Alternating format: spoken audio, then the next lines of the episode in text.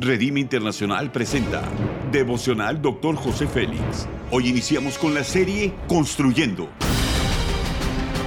Una serie de enseñanzas y de instrucción profética del Dr. José Félix Coronel en voz del pastor Norberto Cruz. Iniciemos. Capítulo 4 marcas tema juicios. Salmo 105 versículos 18 al 20 dice, le sujetaron los pies con grilletes entre hierros, le aprisionaron el cuello hasta que se cumplió lo que él predijo y la palabra del Señor probó que él era veraz. El rey ordenó ponerlo en libertad. Todo dicho parece verdad hasta que aparece quien presenta el otro punto de vista y pone las cosas en claro. Los principios son los siguientes. Una de las mejores cualidades del liderazgo es hacer buenos juicios. Hacer buenos juicios no es una habilidad que se gana y luego se mantiene.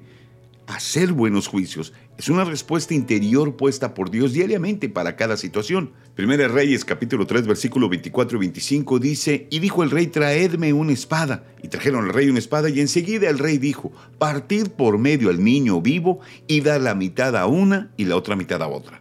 Liderazgo es realmente guiar a personas a través de situaciones, manteniéndolas concentradas en los resultados finales deseados. Esto conlleva un buen juicio, de otra manera las situaciones se van a convertir en un desastre.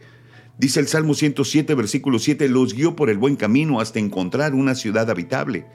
El Espíritu nos guía. Si queremos ser guiados por el Espíritu, tenemos que seguir haciendo aquello para lo cual Dios nos estableció. Los buenos líderes deben siempre preocuparse por sus juicios personales o discernimiento, pues su reputación y su futuro están en juego.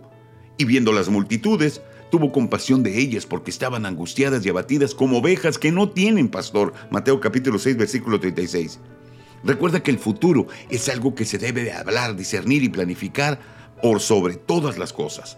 Para hacer buenos juicios, primero debemos juzgarnos a nosotros mismos porque tendemos a juzgar a otros de acuerdo a nuestras propias percepciones.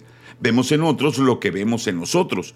Porque con el juicio con que juzguéis seréis juzgados y con la medida con que midáis se os medirá. Mateo 7.2. No debemos de juzgar a nadie para no ser juzgados. La aplicación es la siguiente. Cuando buscamos la sabiduría de Dios, evitamos juzgar a los demás.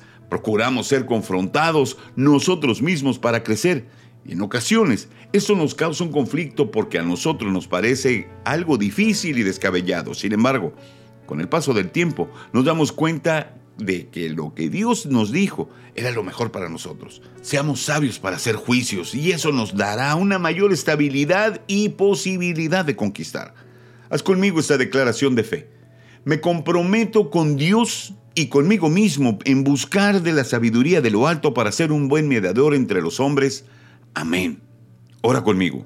Señor, hoy te pido sabiduría para entender cómo proceder ante las situaciones que hay en mi vida. Todo me ayuda en crecer y madurar. Y ayúdame a que mis decisiones sean tomadas conforme a tu palabra. No quiero juzgar desde mi perspectiva, sino hacer juicios desde tu sabiduría, Señor. Amén.